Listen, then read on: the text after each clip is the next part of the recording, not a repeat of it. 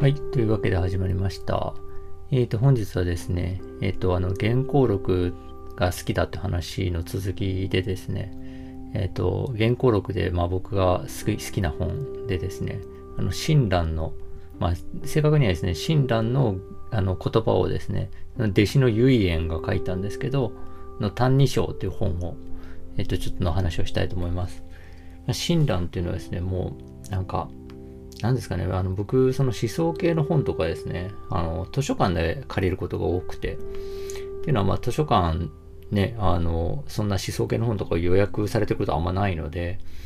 えっ、ー、と、新しい本じゃなからなかったら、まあ、図書館で借りて読むんですけど、図書館でですね、まあ、思想系の棚とか行くとですね、東洋思想とかに行くと、えー、一番面積を占めてる人物は親鸞なんですよね。だからですね、もう、一番の東洋思想というか、まあ、日本の思想界、宗教界の一番のスターなんじゃないかと思うんですけど、すごい人気者なんですよね。で、まあ、そのなんでそんな人気あるのかって話も、まあ、ちょっとしていきたいと思うんですけど、もともとですね、結構仏教はですね、仏教って言ってるんですけど、まあ、ほとんど宗教じゃなくてですね、まあ、ブッダの言ってることもあんま宗教性ないですよね。で、さらにですね、その、こう、大乗仏教をこう体制させたね、前話してた龍樹とかもですね、まあ、完全にもう、もう宗教じゃないんですよね。哲学の話をしてるんですよね。龍樹の空の思想ってやつですね。まあ、物事には関係性しかなくて、実在とか本質はないのだみたいなね。まあ、それ完全になんか言ってることってなんかこう、あの、ギリシャ哲学者とかの言ってるようなことに近いですよね。その、まあ内容は違うんですけど、なんかこの宗教ではないってことですよね。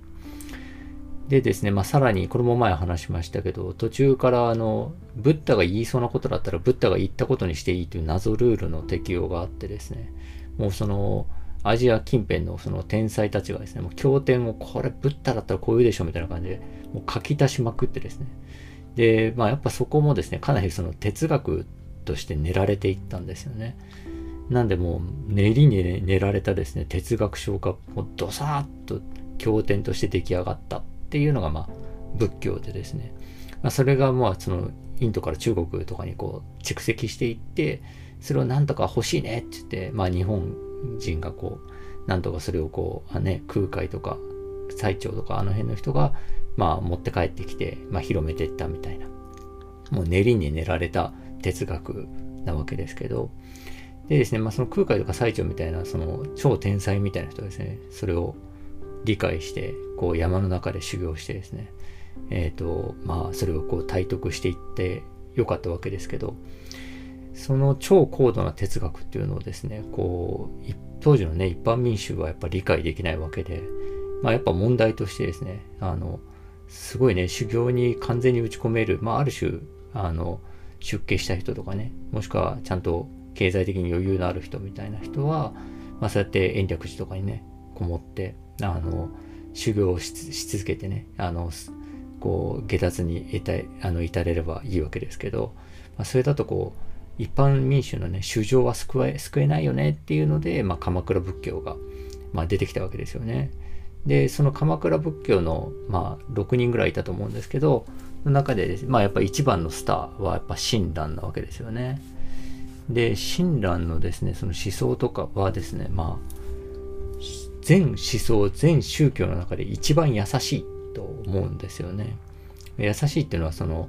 ね、あの、まあ優しい、心が優しいとか優しいとですね、まあ簡単という両方の意味であるんですけど、もともとね、超難しいものを簡単にしなきゃいけないっていうのが、まあその鎌倉仏教の流れにはもともとあったわけですけど、まあその中でね、その法然が、あの、まあかなり簡単にしたんですよね。まあそんな難しいこと言わなくていいよ、念仏唱えいいよ、みたいな感じで。かなりね、1日1回唱えりゃいいよみたいな簡単にしたんですけど、もうですね、そこからもう、めちゃくそさらに簡単にしてですね、あの、生阿弥陀仏って言えばいいよ。いや、言わなくてもいいと。思ってるだけでいい。いや、思わなくてもいいみたいなぐらいのですね、そんなレベルにまあ、もうめちゃくちゃこう、簡単にしたわけですよね。でですね、あの、まあその、その浄土真宗ですよね、その、あの、親鸞が言った浄土真宗は、まあ、阿弥陀如来様っていうのをこう信仰してるわけですけど、阿弥陀如来ってその、えっと、下脱したのに、ね、あの、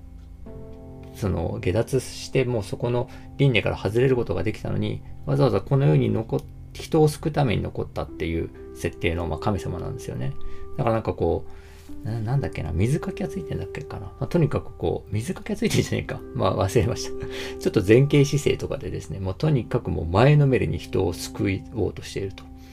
でこの阿弥陀如来がですね、まあその死んだ万象すべてに宿っているから絶対大丈夫っていうのがまあその浄土真宗なんですよね。で、その親鸞のね、思想の中で、まあ、その阿弥陀如来様が全てに宿ってるっていう、まあ、これね、スピノザの半神論とかにまあ近いわけですけど、とですね、まあ、並んでこう有名なのが、あの、悪人小気説ってやつで、まあ、悪人こそが救われるってやつですよね。あの、もう全員救われるんだけど、悪人が一番に救われるって言ってるんですよね。まあ、これもすごいなと思うわけですけど、それはその、善人っていうのは自分で自分を救えると思ってると。自分で何とかできると思ってると。それは阿弥陀如来様のこうあのにこう何て言うかなあの、えー、じゃなくて頼らずに自分で何とかできると思ってるんだと。でそれももちろん救うけどそれよりはえっともう自分で自分がどうしようもないと。もう俺は本当なん救えない人間だ。なんてダメなんだ。俺はもう自分のこともコントロールできないし、なんてダメなんだろうっていう人間こそが、もう、マミノ如来さんももう、あ、これも救わないと、まあ、これ行くぞ、みたいな感じで救ってくれるんだと。だから悪人こそが救われると。まあ、善人、ね、あの、善人が救われるんだから言わんや悪人をやっていうやつですよね。でですね、まあ、これをですね、なんか、結構時間が経って、それこそ、歎異抄だったのかな？なんか、その、そういう、あ、歎異抄だったか、それか親鸞が書いた経典かなんかをですね、まあ、時間が経ったのえっと、蓮如っていうね、あの、まあ、あのお、お坊さんというか、その、浄土真宗の偉偉い人がですね、まあ、見つけて、お、これ親鸞が書いたやつじゃん、みたいな感じですね。見つけてですね、パッと開いたら、その悪人小季節とかが書いてあってですね、これすげえこと書いてあるけど、これ絶対誤読されるわ、つって、まあ、そっと字したっていうね、っていう、まあ、本なんですけど、それが他人賞だったのかな。でですね、まあ実際にどうやらその、あ、これ悪いことやっていいんだっつってですね、誤読されちゃったらしいんですよね。で、それ結構親鸞困ったらしいんですけど、まあ、それはですね、ちょっと僕悪人っていう言い方が良くないんじゃないかなと思いますよね。自分で自分を救えない人、コントロールできない人っていうような感じなことなんで、まあ、まあ悪人っちゃ悪人なんですけどね。フリッツ本家とかもね、前話したの殺人鬼のフリッツ本家とかもですね、まあ、この理論で言うとまあ悪人なわけですよね。完全に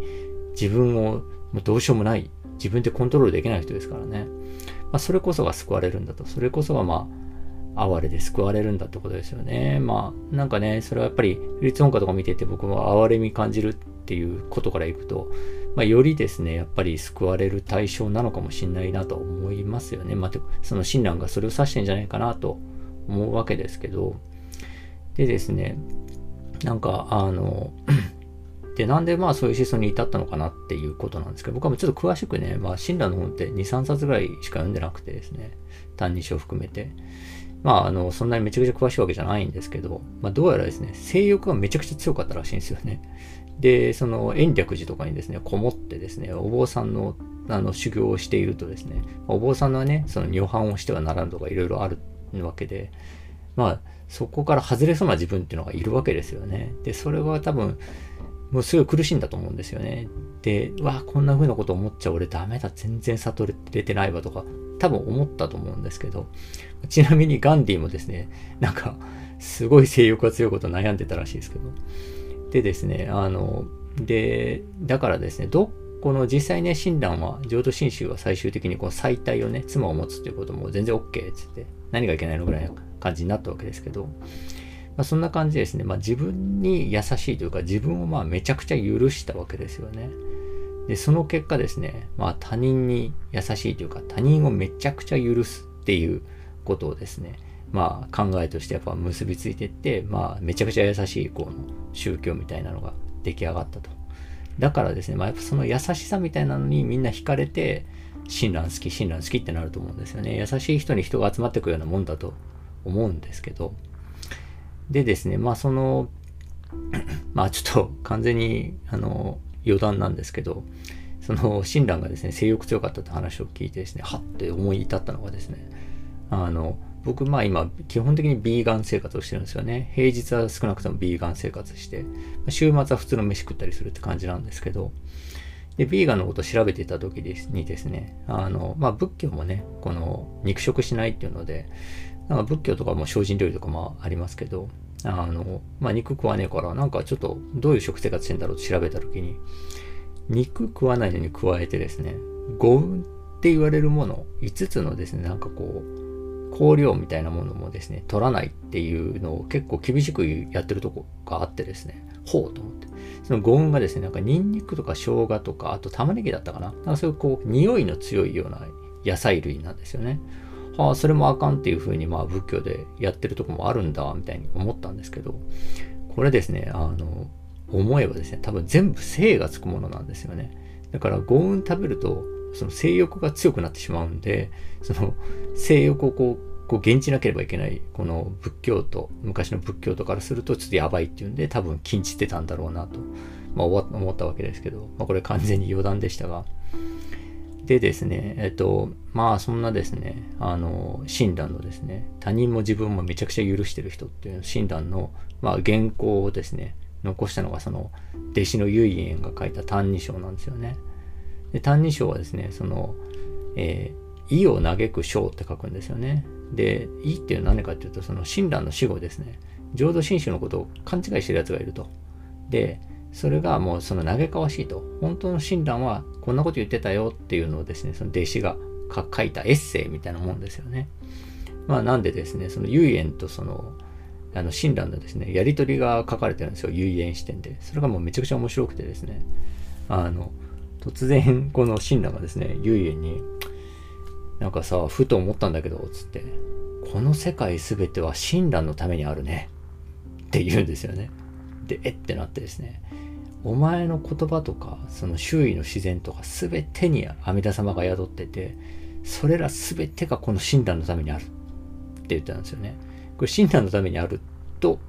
親鸞が言うっていうことは同じように多分全ての生きる人が全ての事象が自分のためにあると多分思っていいんだよみたいなことだと思うんですよね。それもなんかすごい思想なわけですけど。でですね、あの、さらにちょっと面白いのが、唯円がですね、すごいちょっと深刻に悩んでですね、親鸞にこう打ち上げるんですよね。実はあの自分ちょっと阿弥陀如来信じきれてないんですよね。実は信じきれてないとこあるんです。これどうすればよろしいでしょうか？って親鸞に言ったですね。だ親鸞が、俺もなんだよねって言うんですよね。いやー、俺もね、信じきれてないんだよね。でもさ、信じられてないってことは一番救われるってことだよねって言うんですよね。この、信じられてないっていうことを一番こうですね、あの、えへんって言ってるのがですね、めちゃくちゃこの教祖の言葉としてま痺れるわけですけど、まあ、そんな感じですね。こうちょっと、単二章はやばいと。それはまあ、蓮如もそっと自するわと思うわけですけど、そういうですね、まあ、めちゃくちゃ面白い本なのでですね、これも岩波文庫で100ページくらいなんで、まあ、ぜひですね、えー、機会あったら読んでいただければなと思います。でですね、えー、メールアドレス、あの、解説してますんで、ご意見、ご感想、質問や話のお題などありましたら、えー、ローマ字でエイドリアン太郎 at gmail.com へお便りください、えー、今後ともよろしくお願いします。失礼します。